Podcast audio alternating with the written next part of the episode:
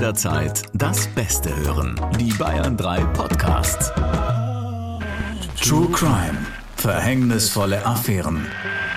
Zu Domina Mater will er nicht mehr. Aber damit er seinen Fetisch weiter ausleben kann, gibt er sich in einer Dating-App als Pfarrer aus. Seine Hoffnung, Frauen zum Sex in einem Beichtstuhl überreden zu können.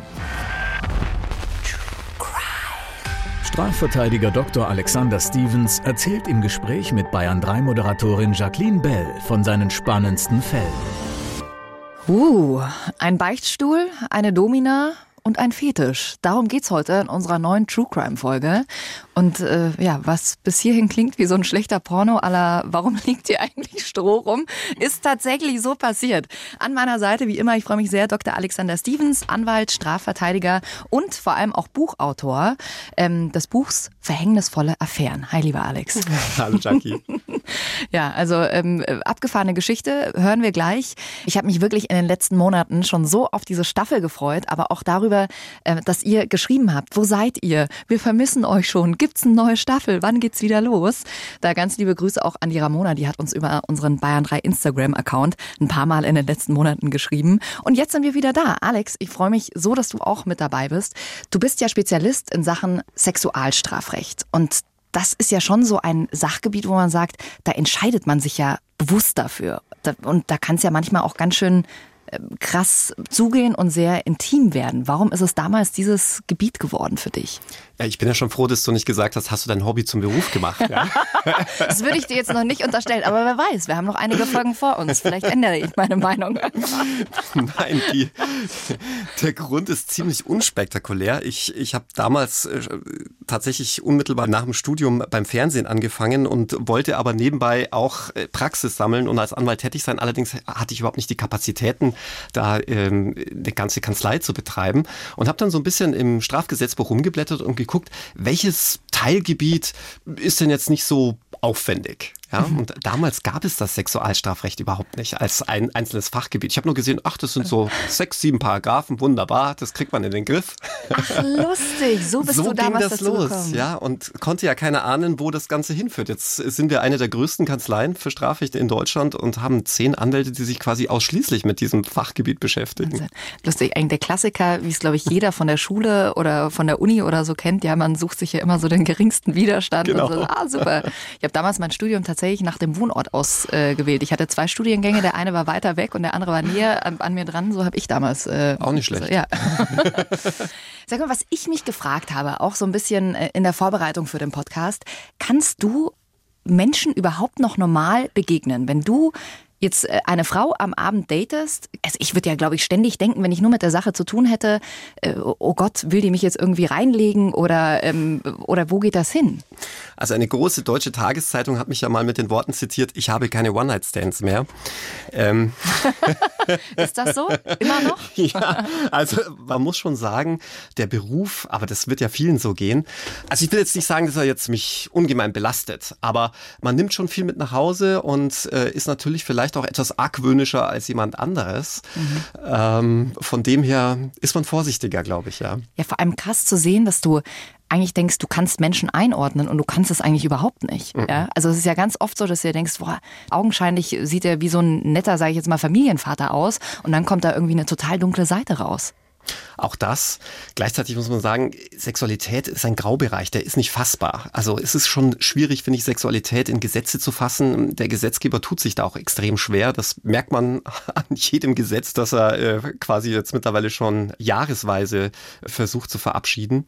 Und von dem her, ja, also eine gewisse Grundskepsis äh, ist vorhanden bei mir, mhm. aber die sollte, glaube ich, auch jeder haben. Ja. ja. Also vor allem bei ersten Dates.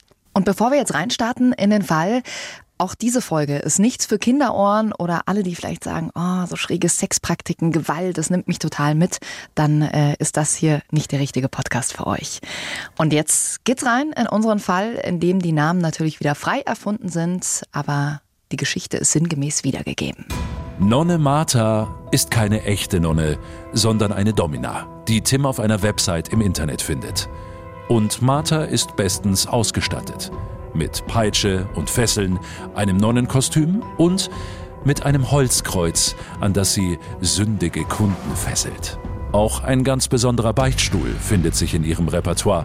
Mit einem Nagelbrett auf der Sitzfläche, in der Mitte ein Loch, durch das der Sünder seinen Penis steckt. Nonne Martha quetscht ihn in einen Schraubstock und schraubt immer enger. Tim fährt voll auf den Beichtstuhl ab. Aber auf Dauer sogar nicht auf die Prozedur mit Einspannen und Festschrauben. Das ist ihm zu schmerzhaft. Dazu kommt, dass die Domina-Nonne nichts mit Sperma zu tun haben will.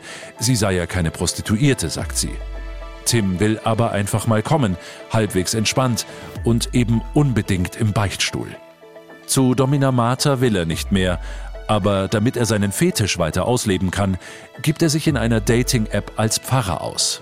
Seine Hoffnung, Frauen zum Sex in einem Beichtstuhl überreden zu können. Und schon nach kurzer Zeit hat Tim Kontakt zu rund 400 Frauen zwischen 18 und 60 Jahren. Viele treffen sich mit ihm. Er erzählt, wie einsam er wegen des Zölibats sei und er aber eben auch gewisse menschliche Bedürfnisse habe.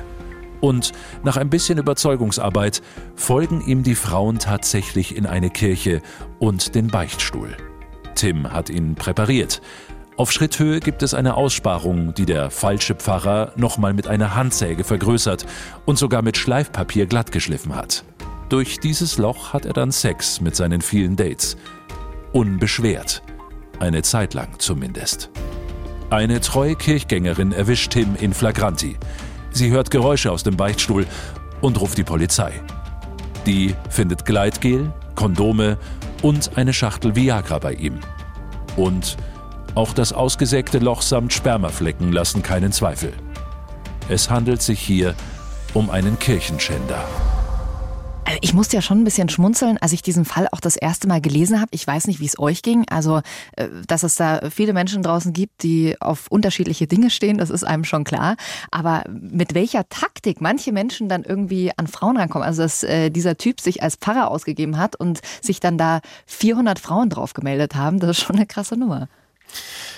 Ja, also ich war auch überrascht, dass ausgerechnet Pfarrer so weit oben im Kurs stehen. Ja. Ähm, äh, bei Feuerwehrmännern, Polizisten, Kinderärzten weiß man's. Übrigens die Anwälte ganz stark abgeschlagen, ganz weit unten abgeschlagen. Oh. Eine Runde Mitleid für Alex. ja, frage ich mich wirklich, warum ich zehn Jahre Jura studiert habe. Ja, ich tauche da nicht mal auf in dieser Statistik. da sind die Piloten und so weiter oben. Und anscheinend auch die Pfarrer. Das hätte ich ja tatsächlich auch nicht gedacht. Ich also, auch nicht, ja. Null. Aber vielleicht wollten da einige einige ihn bekehren. Ja. Vom Zölibat erlösen oder ich weiß es nicht. Ja, vielleicht tatsächlich so eine, so eine, so eine Mitleidsnummer auch so ein bisschen. Mhm. Oh Gott, der Arme, der nicht aus seiner Haut raus kann. Es geht oder ja, aber ja. sie haben sich gedacht, Mensch, der hatte seit was weiß ich wie vielen Jahren keinen Sex mehr, da geht richtig was. Ja, genau. Dieses Verbotene, weißt du, so dieses stille Wasser und so, da, mh.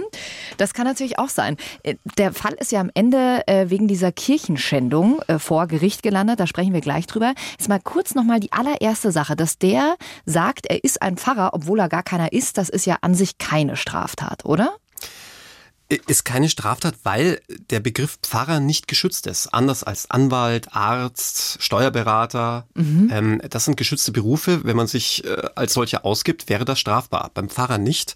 Ähm, und ja, da konnte er dann gut loslegen. Heißt, wir können jetzt hier nach der Podcastaufnahme rausgehen und sagen, ähm, Pfarrer Dr. Alexander Stevens, tschüss und ich bin die Pfarrerin, oder? Genau. Okay, also es geht um die Kirchenschändung und da gibt es ja wirklich heftige Strafen dafür, ne?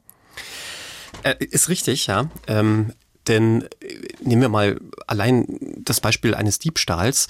Der wird, wenn man im Supermarkt was mitgehen lässt, mit maximal fünf Jahren bestraft. Lässt man allerdings in einer Kirche was mitgehen, also klaut man in der Kirche, sind es schon bis zu zehn Jahre Haft. Und das begründet sich damit, dass man sagt, man will Religionsgemeinschaften, weil ja auch die Religionsfreiheit besonders geschützt ist, ist ja ein Grundrecht, besonders schützen und mhm. ähm, auch entsprechende abschreckende Wirkung haben durch hohe Strafen.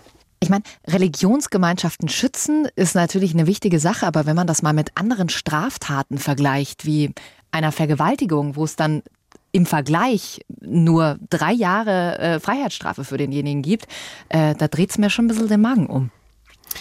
Ja, aber man kann es nicht so eins zu eins vergleichen, denn hier geht es ja um die Maximalfreiheitsstrafen. Also auch bei der Vergewaltigung ist ja die Maximalfreiheitsstrafe nochmal deutlich höher, nämlich bis zu 15 Jahre. Und ähm, es heißt ja auch nicht, äh, nur weil ich jetzt in der Kirche zum Beispiel jetzt was geklaut habe, dass ich dann auch wirklich zehn Jahre bekomme. Das mhm. ist nur das Maximale, was man quasi ausurteilen könnte für den denkbar schlimmsten Fall. Okay. Also rechtlich war die Sache klar, er hat die Straftat begangen, äh, es wurden ja auch Spermaflecken im Beichtstuhl gefunden und du hast den angeblichen Pfarrer vertreten. Was äh, kann man da als Anwalt überhaupt noch erreichen, wenn die Fakten so klar auf dem Tisch liegen oder am Stuhl hängen? Ja, tatsächlich konnte man jetzt ähm, an der Sachbeschädigung wenig rummäkeln. Die hatte er nun mal äh, begangen, indem er dieses Loch in den Beichtstuhl gesägt hatte. Allerdings war er dann auch noch mal angeklagt worden wegen eines doch sehr altertümlichen Gesetzes, nämlich dem beschimpfenden Unfug. Ja, also die Störung der Religionsausübung, die kann man im Rahmen des beschimpfenden Unfugs, also wirklich total archaisch begehen. Und äh, da waren wir eigentlich der Meinung, dass die Religionsausübung eigentlich nicht wirklich gestört wurde oder worden war, weil ähm, die das ja alles heimlich gemacht haben. Aber der katholische Amtsrichter blieb hart. Dem beschimpfenden, wie war es nochmal? Äh, beschimpfender Unfug. Beschimpfender Unfug. Ah, okay. Und da hast du dann. Denk dir nichts, Jack. Ich ja. kannte den auch nicht, den Straftatbestand. und darauf hat der Staatsanwalt damals äh, plädiert und ihr habt gesagt, naja, Leute, aber es wurde ja in dem Moment keiner gestört, weil keiner in der Kirche war. Oder? Es war noch viel besser. Der Staatsanwalt kannte diese Vorschrift auch nicht. der Richter kam erst mit dieser Idee um die Ecke. Ach so, okay. Bevor du uns jetzt gleich verrätst, wie die Strafe ausgefallen ist für den Pfarrer, ihr könnt jederzeit ähm, Fragen durchschicken an uns über die Bayern 3 Instagram-Seite. Die beantworten Alex und ich euch dann auch. Also, hau raus. Für welches Urteil hat sich der Richter dann damals entschieden? Also tatsächlich exorbitant hoch, wie ich finde, ähm, für so ein kleines Loch im Beichtstuhl. Ähm, nämlich ein Jahr und sechs Monate auf Bewährung. Und drei Jahre Hausverbot hat er auch noch aufgebrummt bekommen, allerdings nicht vom Richter, sondern vom echten Pfarrer. Krass. Was hättest du damals erwartet? Also was wäre für dich das richtige Strafmaß gewesen? Naja, man muss dazu sagen, äh, es spielte sicherlich auch eine Rolle, wo das Ganze stattfand, nämlich nicht nur in einer Kirche, sondern auch noch in einem sehr katholischen Örtchen im katholischen Bayern. Ei, ei, ei, äh, das wiegt natürlich Worst besonders case. schwer, genau. Also mir war schon klar, dass das Verfahren nicht eingestellt werden würde. Ähm, allerdings dachte ich, kommt man hier mit einer kleinen Geldstrafe schon davon oder meinetwegen auch eine etwas größere Geldstrafe, aber ihm gleich über ein Jahr äh, zu geben, nämlich ein Jahr, sechs Monate, das ist schon heftig, denn mhm. äh, was vielleicht auch viele nicht wissen, äh, wenn man im öffentlichen Dienst beschäftigt ist oder gar Beamter, dann ist sofort mit diesem Beruf Schluss, bekommt man mehr als ein Jahr Freiheitsstrafe. Das heißt, man ist dann auch wirklich Ach, beruflich ruiniert. Haben die Frauen sich denn eigentlich auch strafbar gemacht? Weil die haben ja letzten Endes waren die ja bei der Tat an sich dabei, oder? Ja, aber äh, weder hatten die Frauen das Loch in den Beichtstuhl gesägt. Mhm. und äh, man muss dazu sagen, ähm, der Staatsanwalt hatte ja diese Vorschrift mit der Störung der Religionsausübung beziehungsweise diesem beschimpfenden Unfug, wie es so schön im Gesetz heißt, äh, nicht gekannt. Vielleicht hätte er die dann auch angeklagt. Ähm, die Frauen wurden nicht angeklagt. Nein. Weißt du von irgendwelchen Frauen, was sie danach gesagt haben? Es war ja, da ist ja dann die Lüge erst aufgefallen, oder? Also weißt du, wie die reagiert haben? Also meines Wissens nach kann man ja auf Tinder seine Tinder-Dates noch nicht bewerten. Wäre vielleicht eine Marktlücke. Ja, das stimmt. Dann sind die Pfarrer vielleicht doch nicht mehr so hoch im Kurs danach. Nein, ich habe tatsächlich, ich glaube, die, die, meisten werden sich da ziemlich geschämt haben, zum einen da aufgeflogen zu sein, aber äh, vielleicht auch noch viel schlimmer, einem falschen Pfarrer aufgesessen zu sein. Ja, ich glaube, das ist tatsächlich, ich finde, das finde ich schlimm. Ich meine, das kennt ja jeder irgendwo in anderen Situationen, dass man manchmal irgendwo reintappt und sich denkt so, ah, ich habe eigentlich gedacht, ich habe da eine gute Intuition Motivation für. Ich muss ja auch ganz ehrlich sagen, Alex, diese Vorstellung, dass ihr irgendwo bei euch in der Kanzlei sitzt und äh, ihr darüber sprecht, wie er in diesen Beichtstuhl dieses Loch reingesägt hat, ist ja schon auch kurios, oder? Also ich würde ja, weißt du, so wie es früher in der Schule war, wenn man nicht lachen darf, dann ähm, prustet man nur so raus. Geht's dir da gar nicht so? Kannst du da ernst bleiben, wenn dir jemand sowas erzählt? Also das, äh, nein, kann man, kann man natürlich nicht immer. Allerdings äh, mit der Zeit lernt man das auch. Und man muss dazu sagen, äh, jetzt im Nachhinein klingt natürlich die Geschichte sehr lustig und ist sie ja auch ein Stück weit. Aber in dem Moment ist es natürlich für den Mandanten hochdramatisch. Vor allem, wenn man sich dann auch ansieht, welch hohes Strafmaß da mhm. ausgeurteilt wurde. Also da fällt es jetzt nicht schwer, äh, seriös zu bleiben. Aber jetzt im Nachhinein kann ich mir ein Schmunzeln natürlich nicht verkneifen. Ist es ihm da mal schwer gefallen, dir das zu erzählen? Das nicht, das nicht, nein. Also er, er war sich ja schon seiner Schuld bewusst und war auch sehr reumütig und demütig. Aber ähm, ja, es war halt so, wie es ist. Ne? Es ist ja nicht bei diesem ein Jahr und in sechs Monaten Freiheitsstrafe auf Bewährung geblieben. Du hast auch schon gesagt, drei Jahre lang das Verbot, äh, er durfte nicht mehr in die Kirche gehen. Bitte erzähl noch schnell, was nach diesen drei Jahren passiert ist, ohne den Mann da jetzt mit reinziehen zu wollen. Aber es könnte sein, dass er damit was zu tun hat, eventuell. Ach, also als, als Strafverteidiger glaubt man natürlich nicht an Zufälle, aber, aber zufälligerweise, ziemlich genau drei Jahre später, nach diesem Vorfall, las ich in der Zeitung, dass just in derselben Kirche dieser Beichtstuhl gestohlen worden war. Stand in der Zeitung unter Kuriosis. Wie stiehlt man einen Beichtstuhl? Den kann man doch nicht einfach so mit rausnehmen, oder? Ja, vielleicht war es eine heilige Reliquie. Irgendwie hat es funktioniert. Also wir haben wieder einen Begriff gelernt, den ich mir immer noch nicht merken kann. Wie heißt er? Beschimpfender Unfug. Beschimpfender Unfug äh, und der Beichtstuhl, der geklaut wurde. Was man als Anwalt so alles erlebt. Du hast wirklich ein sehr spannendes Leben, Alex, muss ich ja schon sagen. Vielen Dank. also, ihr schreibt uns, wenn ihr irgendwelche Fragen habt, Kritik, Lob, alles gern her. Ähm, folgt uns auch sehr gerne, bekommt immer Bescheid, wenn die nächste Folge draußen ist. Und wenn ihr Lust habt, dann könnt ihr uns auch fünf Sterne dalassen. Und beim nächsten Mal, da geht es weiter mit einem neuen verhängnisvollen Date, das vor Gericht gelandet ist. Was hast du für uns dabei, Alex? Also da trifft das Wort verhängnisvoll aber wirklich zu. Äh, einer meiner allerersten Fälle. Und äh, ich kann nur sagen, würde man diesen Fall im Fernsehen zeigen, würde wahrscheinlich der Zuschauer sagen, also da sind die Gäule mit dem Drehbuchautor durchgegangen. Das kann es nicht geben. okay, es bleibt spannend. Wir hören uns. Macht's gut. Danke, Alex. Danke dir. Verhängnisvolle Affären. Mehr packende Podcasts auf bayern3.de.